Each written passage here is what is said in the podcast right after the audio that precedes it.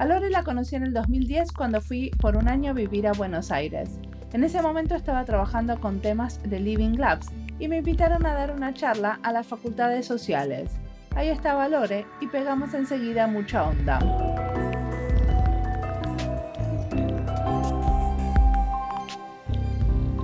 Es una amigaza. Siempre me invita a dar clases y me lleva por los miles de lugares donde ella anda. Hasta llegamos una vez a ir a venderles un curso de UX al sindicato de ascensoristas. Lore tiene vuelo y colibríes al viento. Es muy creativa y tiene mucha polenta. Ya la van a escuchar. Yo la sigo y la respeto mucho porque lo que hace lo hace con muchas ganas. En esta entrevista cuenta cómo pasó de ser socióloga con una maestría en cooperación internacional a ser diseñadora. Uno de los proyectos que cuenta es el de los abuelos tech y ese proyecto me encanta. Es un proyecto difícil de definir porque es tres cosas. Son talleres de inclusión sociodigital para adultos mayores, es un proyecto de investigación afincado en psicología en UFLO, que es la Universidad de Flores, y es un laboratorio viviente de apropiación de TIC para adultos mayores. Y ahora también intenta hacer una serie de recursos educativos. Bueno, escuchemos a Lore contar su historia. Mi nombre es Mariana Salgado, esto es Diseño y Diáspora.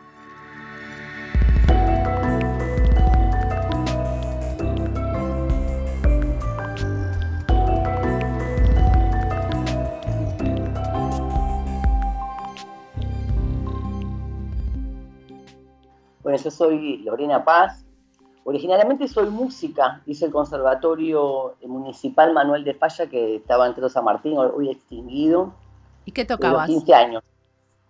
Y yo toqué, pasé por varios instrumentos, guitarra, flautas y terminé con el violonchelo. Wow, mira. Después, después hice, hice algunas eh, aventuras con el violonchelo, con Computer Data, con tecnologías interactivas en su momento pero más que nada, yo no soy una gran música, siempre fui muy efectiva, efectivista, como se dice, y trabajaba con imágenes y siempre con un sentido político, hacemos bastante cosas de arte y política, para mí siempre la música fue como instrumento de expresión experimental total y siempre con una bajada que me preocupaba, algo que después vine a estudiar, que fue sociología, estudié sociología en la Universidad de Buenos Aires, eh, a mediados del 2001 fundé el Laboratorio de Ideas Cooperativas refundé la, la, organización Laboratorio de Ideas Cooperativas por esta cuestión de que los, que nos dedicamos a cuestiones digitales no tenemos tiempo para nuestros proyectos y quedamos como analógicos siempre. Bueno, me puse las pilas y me ayudaron también y levanté una página que en términos de usabilidad y accesibilidad lamentablemente no era cosa, pero es la memoria de, de muchos años de trabajo haciendo arte y política, mezclando tecnologías y haciendo música experimental y que, las envina al alma, que uno las hace sin, sin, búsqueda de dinero, pero sin embargo acabamos de ganar una, con Juan Micheli, uno de los integrantes, una residencia de arte y ciencia.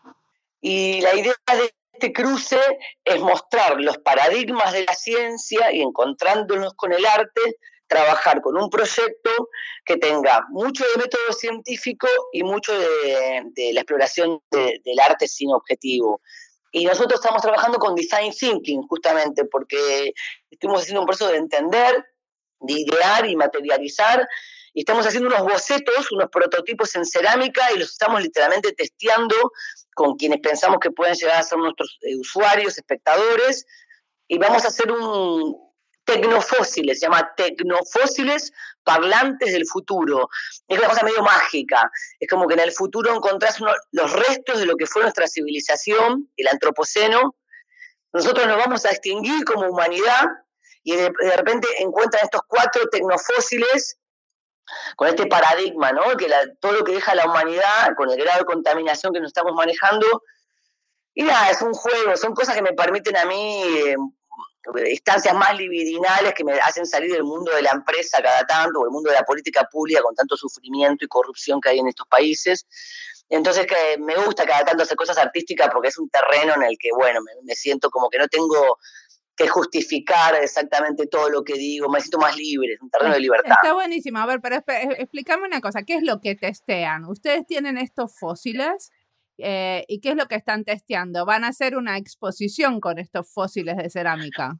Claro, vamos a hacer en noviembre una exposición, pero la residencia que nos, hemos ganado nos dieron un taller en San Martín y nos monitorea un gran artista, un ingeniero, Joaquín Fargas, y vamos a, desde papel, desde boceto de prototipo del sketch en papel, hasta la cosa que se transforma en una cerámica, porque el tecnofósil nuestro es una, una mezcla de materiales inorgánicos con cerámica, y lo que estamos haciendo literalmente, hemos pasado la primera etapa, testeamos con niños una idea de un código QR. Estamos modelando el producto, no tanto testeando el producto, sino modelando y testeando la idea con algunos indicios del producto, pero estamos como abiertos a escuchar.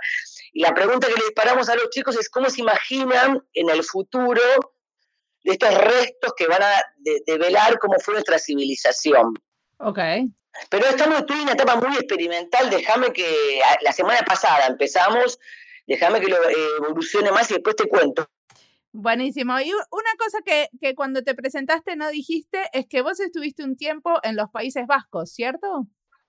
Claro, yo viví cinco años en, en Europa en general, viví un año en Holanda, un año en Italia y tres años de corrido en, en País Vasco, porque me gané una beca de la cooperación vasca para hacer un máster de cooperación internacional. Eligieron a 22 personas de diferentes partes del mundo y era, por ejemplo, una filósofa griega, una economista turca, socióloga argenta, ahí era yo.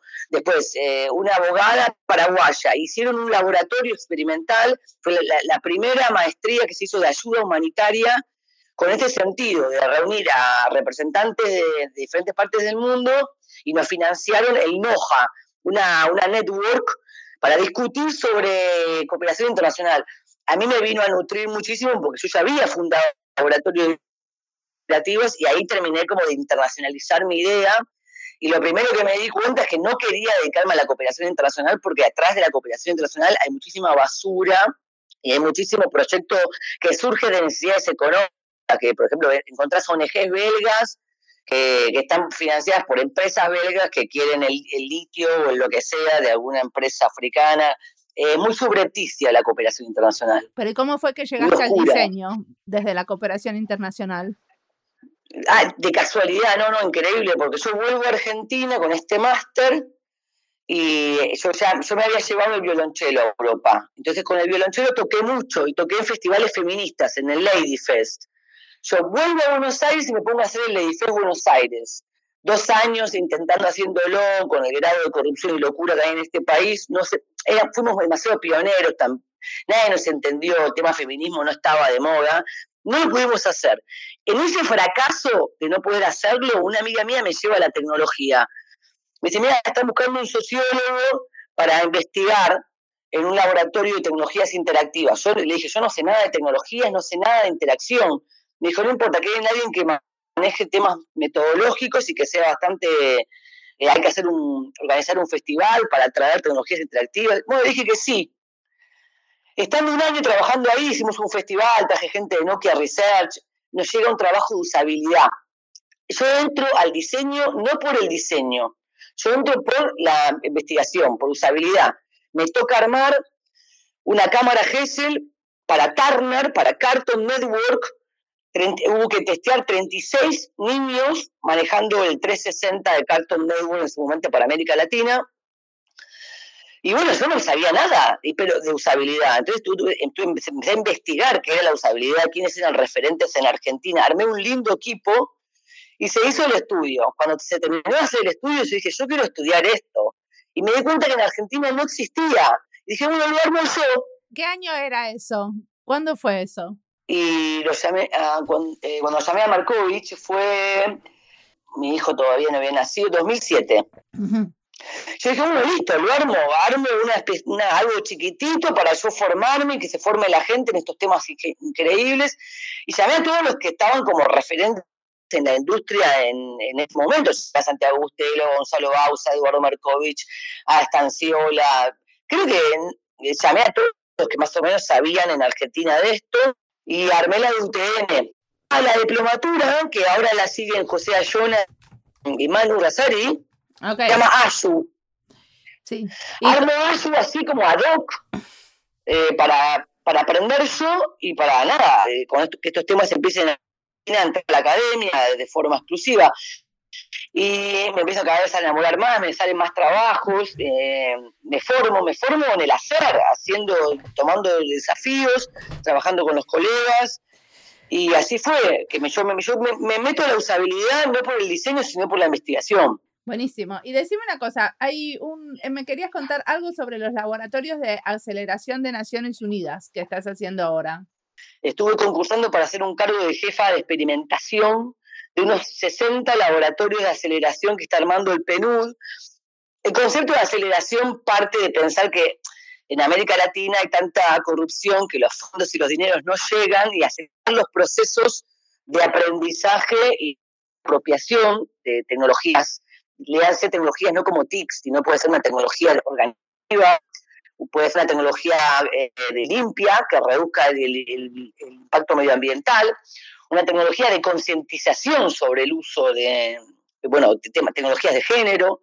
Estos laboratorios estuve concursando porque yo siempre tengo una pata en la política pública y como Argentina es tan tendenciosa y tan corrupta, me, interesa trabajar para la cooperación internacional con fondos internacionales y poder dedicarme a la política pública sin tener que ser obligada a militar en un partido político o eh, resistir cosas eh, como he tenido que resistir, eh, me han puesto una, de, golpe el último trabajo que tuve, que armamos un centro de inclusión digital en Telviso, que ponen gente en la cabeza que no, no, puede estar en ese lugar de poder porque no, no está ni formado ni tiene deseos de, de, trabajar para la pobreza, digamos. ¿no? Es muy difícil en Argentina trabajar para la política pública de forma neutral, ecuánime y profesional lamentablemente siempre es un, como un coto de casa que toma la política pública y meter un X, investigación, meter proyectos más vinculados con centrarse en las necesidades reales de las personas, la verdad que no es fácil. Pero estás haciendo algo que tiene que ver con, con esta eh, cooperativa que tenías de ideas, lo que estás haciendo en, en las eh, zonas de emergencia, en las villas de emergencia en Argentina. Estamos siempre vinculados a proyectos, pero son como cosas no, no eh, permanentes. Ahora tenemos una idea de armar un hackathon. no puedo contar mucho, lo estamos como armando, pero bueno, en breve se va a salir a la luz. Estamos armando un hackathon sobre monedas sociales en una villa de emergencia muy grande, con mucha eh, impronta de militancia científico-social, que me gusta llamarla de esa manera, porque no somos militantes rentados ninguno, más bien lo contrario, somos toda gente que trabaja ad honorem con espíritu eh, colaboracionista, cooperativista, si bien obviamente tenemos nuestras ideas políticas porque no hay ningún animal que no tenga idea política, eh, no estamos alineados con ningún partido político, pero hacemos pequeñas acciones. por ejemplo, el, fin de semana pasado, el otro viernes que justamente se juntaba IXA, que no pude ir, tuve que dar una charla sobre usos sociales y apropiación con sentido de las tecnologías en una escuelita pública de San Telmo para los padres, que están como muy preocupados, que sus hijos están eh, chupados literalmente por las pantallas. Entonces eh, hicimos un taller de empoderamiento a los padres. Usé mucho las técnicas que aprendí de vos, Mariana. Los cinco por qué, mucho diseño participativo, eh, mucha definición de, por ejemplo, empezaron definiendo qué es la tecnología para ellos y de qué manera la pueden utilizar para bien. Hicimos un taller, podríamos decir que fue un taller de diseño participativo en algún aspecto. Muy bien, está buenísimo. Justo acá hacen, en la escuela de mis hijos hacen ese tipo de talleres también. Y, eh, y los adolescentes, o sea, por ejemplo, mi hija participó de uno de los talleres y van, o sea, como la idea es que padres y niños eh, charlen y adolescentes charlen sobre el uso de las nuevas tecnologías juntos. Ah, genial. Bueno, más o menos así.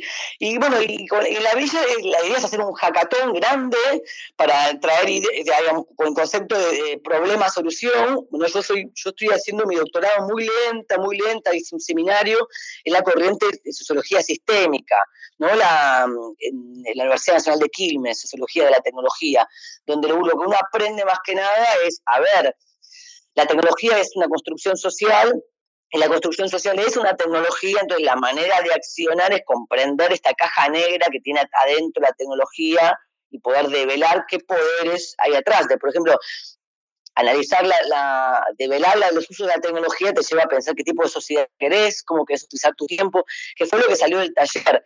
Y ahora estamos interesados en la villa propiamente en el tema de las monedas sociales, porque muchas personas en Argentina este último gobierno de Macri aumentó eh, muchísimo los planes sociales y teníamos idea nosotros, bueno, ya que la gente cobra planes sociales, ¿qué tal hacer una, virtualización de un porcentaje de esos planes y que con esa moneda compres, por ejemplo, la canasta de la UTT, de la Unión de Trabajadores de la Tierra, que compres directamente verdura agroecológica o productos nuestros y no termines comprando en el día un atún de Tailandia, que vayas a ver con qué cosa dentro. Entonces la idea es como recuperar, ya que hay planes sociales, generar con las monedas virtuales, tratar de que parte de los planes la gente tenga un nivel de consumo más asociado a lo agroecológico y a lo nuestro. Son ideas, vamos a tratar de implementarlas y hacer un hackathon para ver si es posible.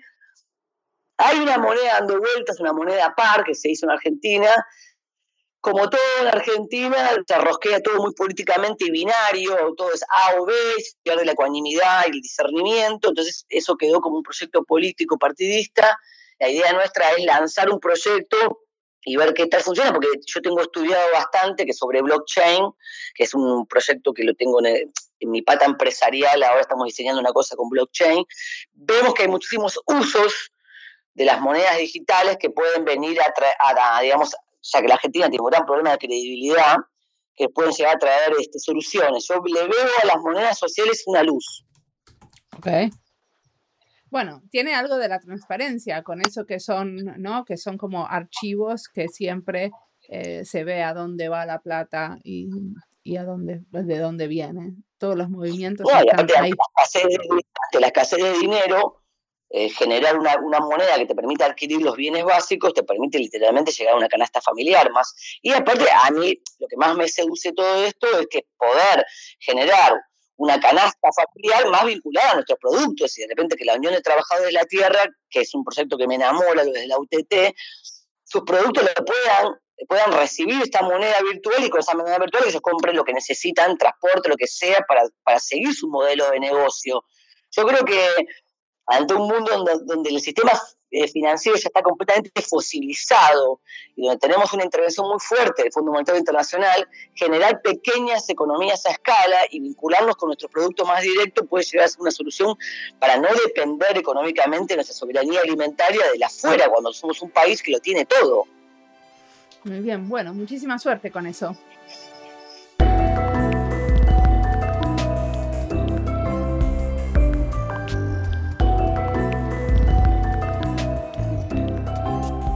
Como muchos diseñadores en Argentina, trabajan como profesionales autónomos, lo que les permite hacer miles de cosas a la vez y armar un sueldo bueno. Yo admiro mucho a los diseñadores que trabajan así.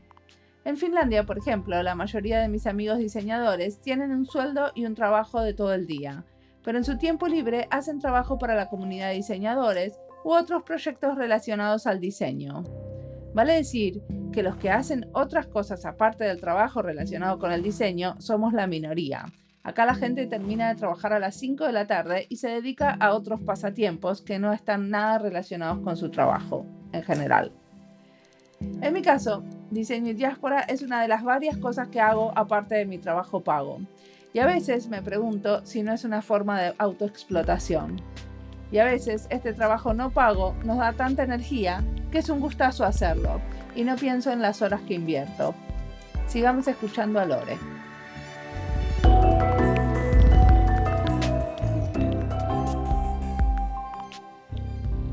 Entonces estábamos en, en, que en unos años la idea es hacer alguna colaboración con una empresa para que la empresa de alguna manera financie esos talleres no, no, los talleres, pero sí su producto, que es un informe de requerimientos.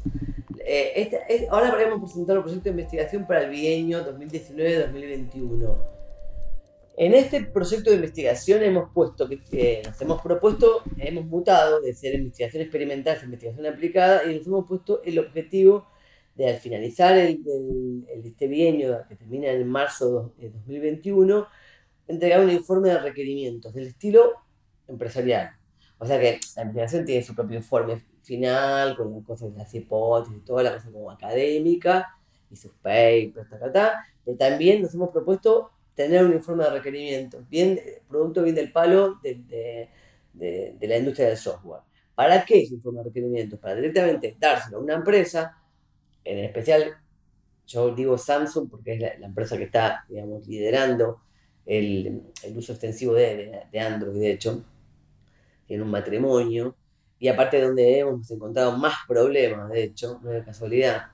Entonces, me gustaría que sean ellos que, digamos, que realmente se ocupen, junto con nosotros, de, de corregir las interfaces, como ir a, la aplicación de la investigación, investigación aplicada. ¿Y Samsung tiene una unidad de.? No tiene, acá yo me contacté, no tiene en Brasil, estoy como viendo, acá, acá en, Argentina tiene una cosa como más del palo de innovación, innovación social, y que vos, si vos te puedes analizar, Mari, la, mayoría de las empresas que tienen departamentos de UX que hacen ese tipo de trabajo, más que nada de rediseño, más a la diseño centrado en el usuario, la respuesta del usuario concreta, como en este caso, trabajamos con México pero porque son más habitantes.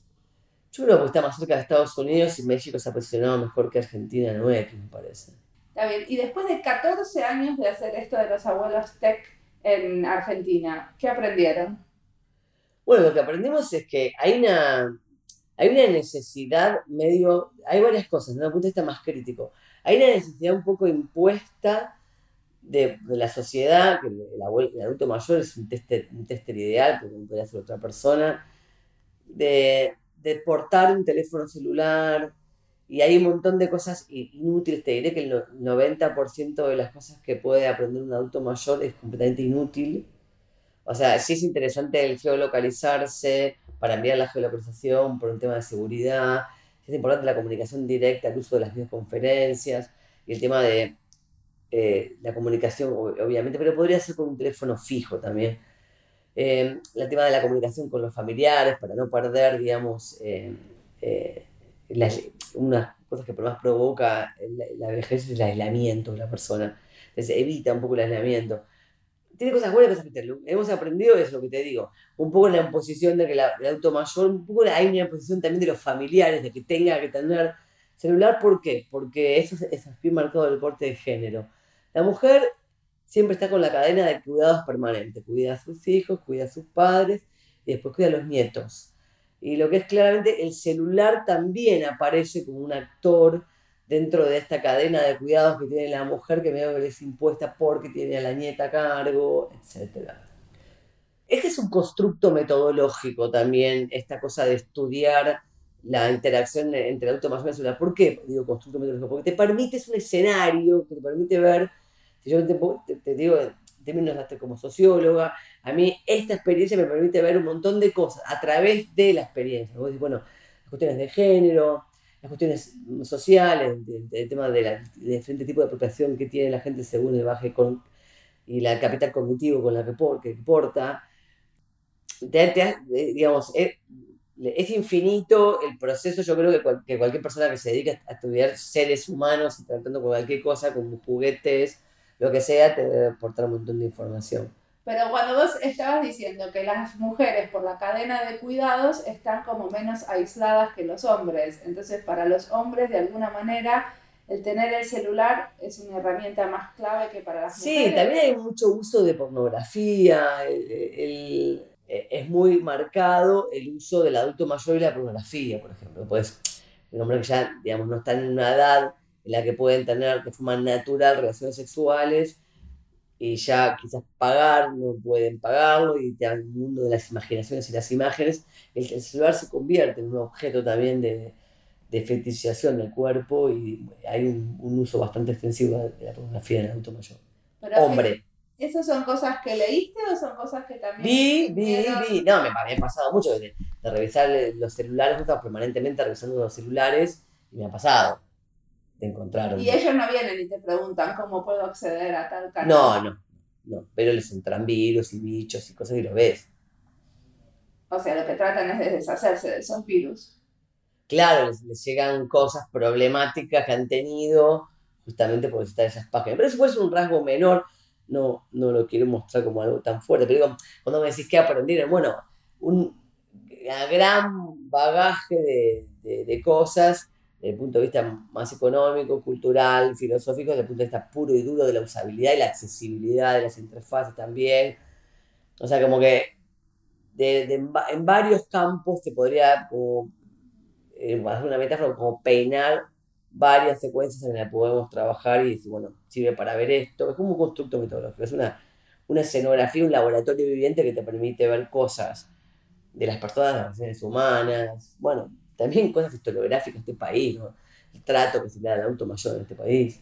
¿Cómo es? Malísimo. Acá la gente llega con muchísimo miedo a la, a la jubilación porque sabe que va a tener su sueldo, la jubilación va a estar por debajo de la canasta familiar, va a depender de los, de los, de los, de los hijos. ¿Y cómo es la convocatoria? ¿Ustedes convocan o son los centros estos que convocan? Se hace de manera bastante... Cada caso en particular, por ejemplo, yo estuve viviendo en el campo en Capilla.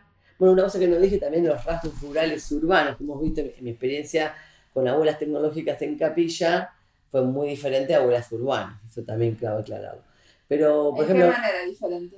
Y varias cosas. Primero, primero te respondo cómo es la convocatoria. Ejemplo, cuando yo vivía en Capilla, eh, me, acerqué en bicicleta, un día le dije, mirá, yo eh, hago estos talleres con adultos porque tengo un proyecto, entonces siempre necesito casuísticas. Entonces yo te, los capacito gratis con el único objetivo que mientras los capacito yo investigo y reporto. Esto quiero aclarar que a los adultos mayores permanentemente se les dice que están siendo investigados, que, que todo lo que nos puedan decir. Hacemos un poco una mezcla a veces de sin calado, de test de usabilidad, porque a veces testeamos pura y dura aplicaciones, como el caso de ahora hemos testeado una, una aplicación de acoso sexual, hemos eh, testeado una aplicación se llama Todo Pilar, que es como para buscar farmacias, yo qué sé. A veces hacemos cosas muy concretas de, de de interfaz. Y la convocatoria es así, fui en, en la bicicleta, entonces ella me dijo que sí, me dio el logo del que se llamaba Club Roma de Jubilados de Capilla del Señor, y pegamos en todo el pueblo. ¿Querés ser una abuela tecnológica? ¿Querés ser un abuelo tecnológico? Te enseñamos gratis a manejar tu móvil. Ese es el, el caso. Con la universidad es un poco más serio. La universidad saca a través de la Secretaría de Extensión, cursos de extensión digital, con un programa. Después, el Centro de, de Inclusión Digital que armamos en Delviso, donde yo estoy trabajando ahora, que para mí es como mi gran laboratorio, eh, lo hacemos de diferente manera. O lo saca la dirección del adulto mayor, o lo, o lo sacamos nosotros vía punto digital, también pues, incubamos un, un punto digital adentro del multiespacio encuentro digital. Entonces lo saca, o el Superville, Superville saca su propio Abuelos en Red, y yo soy la profesora. Superlil, el banco. El banco, el banco vía RC tiene una línea llamada Abuelos en Red. Y va variando, Mari, va cambiando. O sea, lo que te digo, es como de tú a tú. Pero es un poco como tener un grupo, un foro de usuarios donde ustedes lo pueden usar para testear, pero al mismo tiempo los capacitan. Totalmente. Nosotros, o sea, el proyecto tiene tres patas. Uno es capacitación a la selección digital. Otro es un proyecto de cooperación, lo que se llama ICT for Development, por por el tema del, del derecho humano está conectado. Y, y tiene bastante carga crítica. Nosotros hacemos un uso bastante crítico de, de la tecnología y tomamos la tecnología como tecnologías de poder también. Entonces hay una cosa bastante eh, de, de ideo- ideológica, de, propuesta social en este curso. Y luego, puro y duro, investigación usabilidad y accesibilidad, que ellos son como, muchas veces laburamos con Camtasia, eh, hemos llegado a poner Moray en ese momento, o si no, nada, simplemente cuando veas los videos te vas a dar cuenta, cruzar datos de pantallas, de iconografía, lo hacemos mucho dibujar. Eh, Pero la tenemos- idea es entender la iconografía a través de dibujarla. Sí, y, por- y a través de poner el cuerpo. Hay mucha teoría sobre eso de que uno puede comprender mucho más cuando dibuja, cuando le pone el cuerpo. Entonces, por ejemplo, habían dibujado la iconografía de la geolocalización, entonces ya, ya simplemente, el adulto mayor tiene afectado algo que la única justicia en este mundo que todos lo vamos a tener afectados, que es la memoria cortoplacista, la psicomotricidad fina, el oído y la vista. Esas cuatro cosas con la edad empiezan cada vez a estar más deterioradas. No casualidad, esas cosas que se nos deterioran son las que más necesitamos para interactuar con las tecnologías. Entonces ahí está la lucha entre el deterioro cognitivo natural y el perfecto, el perfecto los, artefactos, que me gusta llamarlo así, porque es desperfecto. Porque si vos ves, agarrar los patrones de gestal básico y ves la coreografía, lo puedes entender como diseñador, pudo haber hecho esas cosas porque son cosas básicas de proximidad, continuidad, cosas básicas de los patrones de gestal de 1950, digamos, Y que los diseñadores no están usando esos patrones, evidentemente. evidentemente. ¿Y hay algún, algún app que vos hayas encontrado o algún software que ellos estén usando todo el tiempo que vos decís, esto sí está diseñado para adultos mayores y ellos lo aman y Yo descubrí, estuve viendo, por ejemplo, eh, Exo sacó una, una interfaz de celular para adultos mayores. Yo estoy, yo estoy de desacuerdo. Para mí las cosas no tienen que estar diseñadas para tontitos, para adultos mayor. Es el diseño está bien hecho y ya, punto final. Está bien hecho, no hace falta que sea para alguien en particular. Entonces, no me, mucha gente me hace esa pregunta en el intro, entonces surgió todo ese debate, ¿no? Porque hay cosas que hacen para los adultos. Bueno, a ver, si haces iconografía grande, es como que si es para adultos, iconografía grande, poca cosa. Y no, es tan así, tan, no es tan cabeza, digamos, por Bueno, pero es el principio de diseño para todos, que si vos estás diseñando pensando en gente con necesidades especiales, al final estás facilitando a todos. Y bueno, por eso te digo que no es que hay que diseñar para adulto mayor o ver cosas están diseñadas Hay que diseñar con estándares pensando que hay gente que que tiene la, la memoria cortoplástica dañada, que puede tener tanta ecografía, tanta información porque la agobia, que tiene que tener más grande, que tiene que tener los rótulos. Por eso el tema de las... También nosotros en LATAM sufrimos la... somos muy cipayos, sufrimos muchísimo la invasión desde Estados Unidos. hay muchísimas eh, diferentes rótulos y malas traducciones. Por ejemplo, vos puedes encontrar el mismo icono, la misma función traducido de, ajustes, configuración, seteo, como, como en castellano, inglés, eh, inglesado. O sea que el mismo rótulo puede estar diferente traducido, también las malas, no de casualidad, sino estándar de accesibilidad, ¿no? Porque no son compresibles, no son robustas, no son perceptibles, no son operables. En verdad hay muchos, de la cosa de madera desde el punto de vista de, de, los estándares y criterios de usabilidad, no están respetando ninguno. Ese es el problema, no es que hay que diseñar para adulto mayor. Claramente adulto mayor tiene otros intereses también, como que hay cosas que no le interesan aprender. Perfecto, muchas gracias. Cambiemos de tema.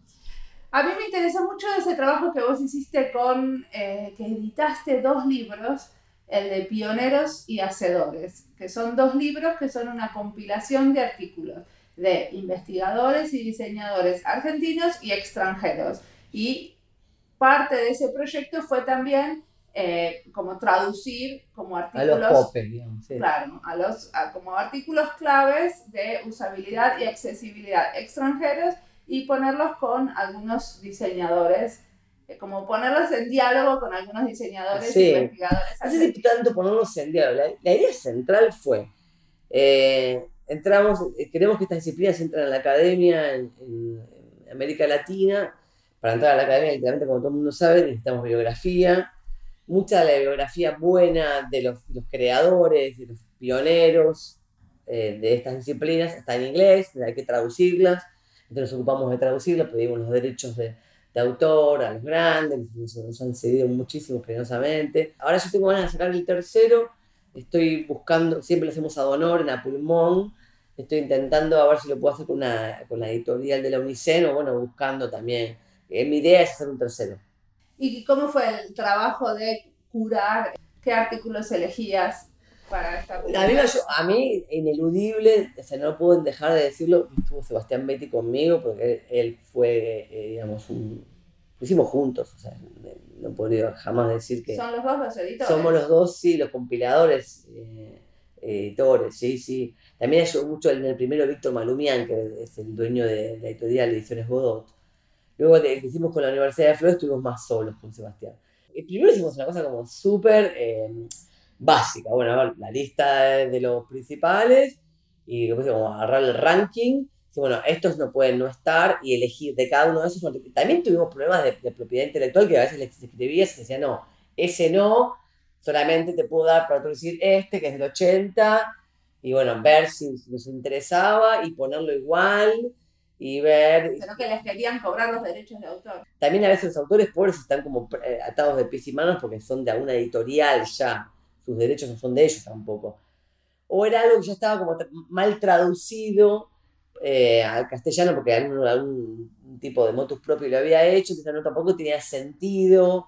Hacer, y los traductores también lo hicieron a honor, también lo quiero aclarar, mucho lo hizo Sebastián Betty porque él, él habla mucho de políglota entonces, bueno, fue todo un laburo a pulmón. Yo, si vos me decís, ahora, si lo volvería a hacer, lo haría diferente. Hasta elegiría otros autores mismo, que en su momento no conocía. Eh, y quizás otros artículos también. O sea, siempre puede haber mejoras. Pero bueno, por eso quiero hacer el tercero para, digamos, mejorar todo eso. Y también contar un poco más a los desarrolladores, porque si bien metimos cosas, de hecho había un capítulo que tenía hasta un pedazo de código, me gustaría también más evitar esa distinción tan tajante entre desarrolladores, diseñadores y contenidistas o investigadores como nosotros, y como que todo el mundo se sienta cómodo al leer un artículo y buscar equilibrar esas cosas, o eh, no el artículo, sino el libro, aunque sea. Bueno, pero los artículos eran muy diferentes. Yo me acuerdo que puse un artículo en el primero y mi artículo cuando yo lo vi en el libro me pareció que era como muy diferente a los demás, que los demás eran de alguna manera más técnicos. Sí, sí, sí. Intentamos hacer un balance, yo creo que no nos salió tan bien. En el segundo se corrigió, en el, vamos a hablar del primero, en el segundo se corrigió un poco más. En el segundo tuvimos problemas de edición, entonces las imágenes se ven bien más que nada en el IPA. Yo creo que si podemos hacer un tercero, vamos a, equilibrar mejor eso para que esta disciplina sea más entendida como lo que es, es multidisciplinaria, que por más que vengas de donde vengas, tenés que meterte un poco en el código, tenés que meterte un poco en diseño, tenés que meterte en metodología de la investigación, tenés que meterte en contenido, tenés que meterte en muchas cosas para hacer, porque el mundo es así, porque el mundo estamos todos mediatizados por interfaces y, y es complejo, entonces es necesario saber un poco de todo diseño industrial mismo. Entonces, lo que quieren hacer es que el próximo sea un, como un eh, libro más interdisciplinario, con autores de diferentes disciplinas. Sí, de una, esa es la idea. Y quizás lo que hablábamos hoy con Emiliano Orcada, algo de los bots, también esta nueva manera de comunicación, de inteligencia artificial, meter como cosas como más, que están ahora más en boga. De los chatbots. Sí. Buenísimo.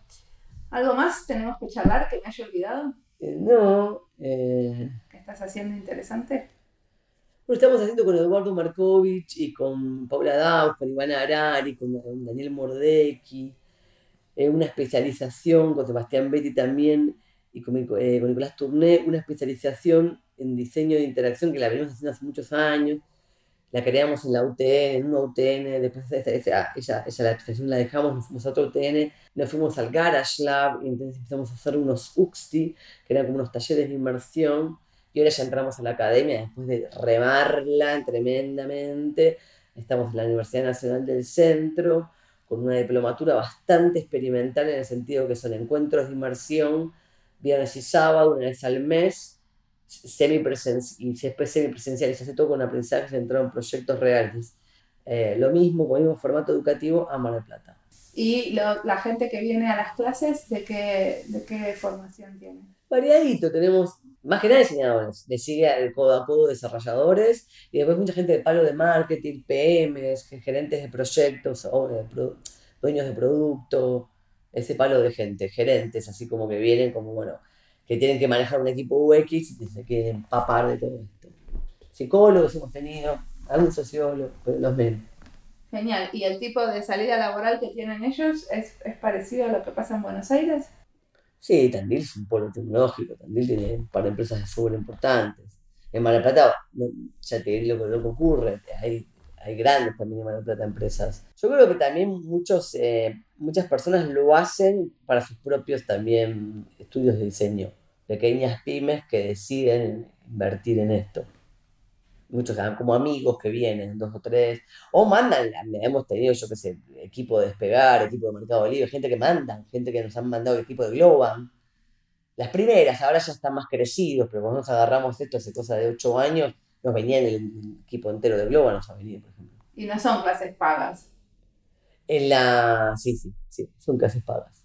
A pesar de que es una universidad nacional, es una diplomatura. El UTN también, por más que nacional, era estaba como por fuera de, la currícula. Todavía no se logró en Argentina entrar a grado con estas materias. Yo, por ejemplo, ahora voy a dar una materia sin grado de diseño, esto de metodológico, aplicado a diseño, en una carrera de diseño. Bueno, hay una maestría de diseño. Pero por eso te digo, pero posgrado.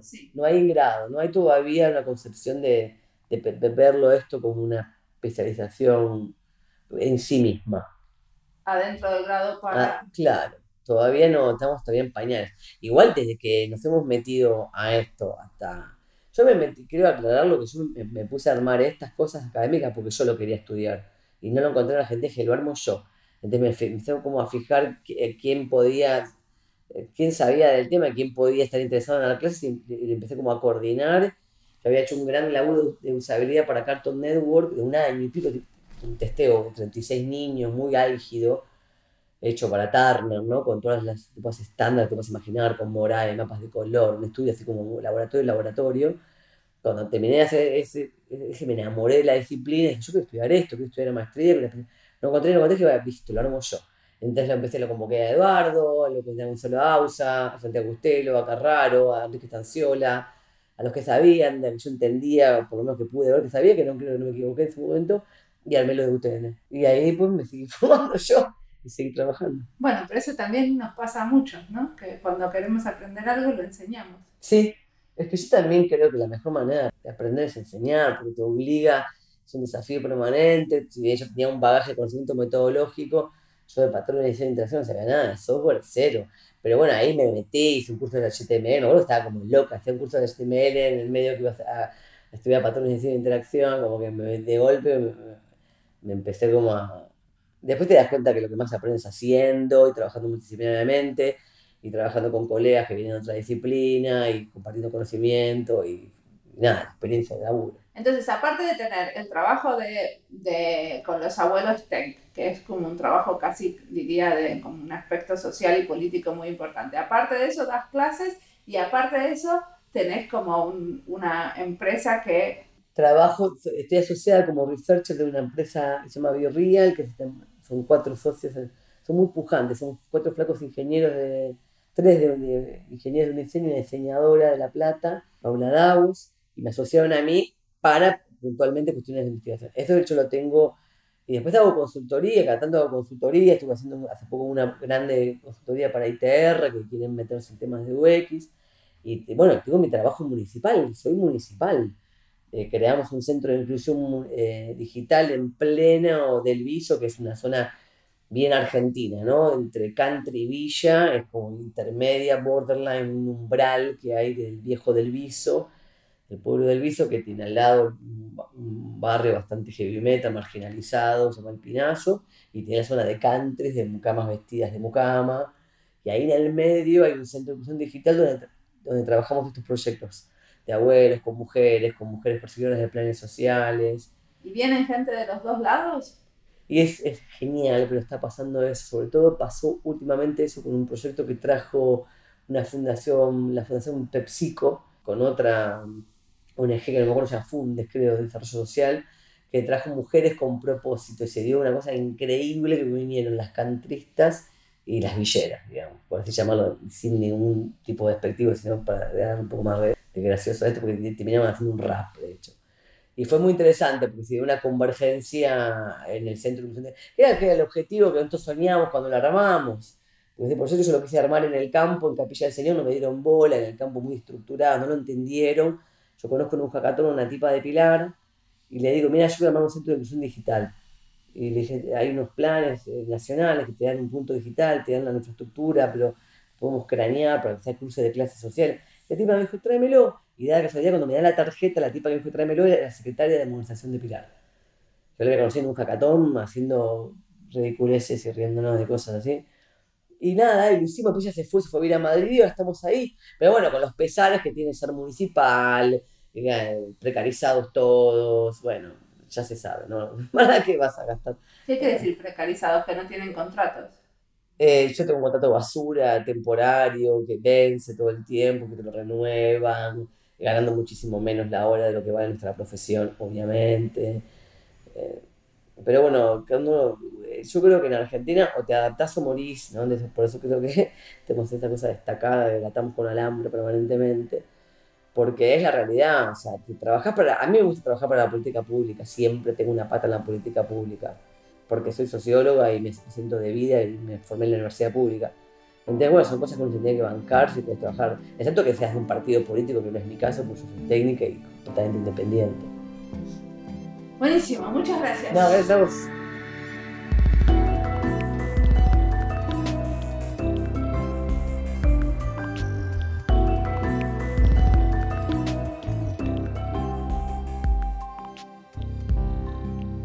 Me pareció genial la visión de Lorena de tratar de conseguir financiación internacional para proyectos sociales en Argentina, como una manera de darle sostenibilidad a lo que hacen.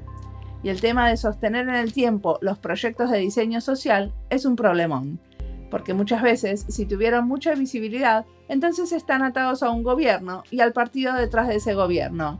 Entonces cambia el gobierno y no se continúa. pero con financiación externa sería otra cosa.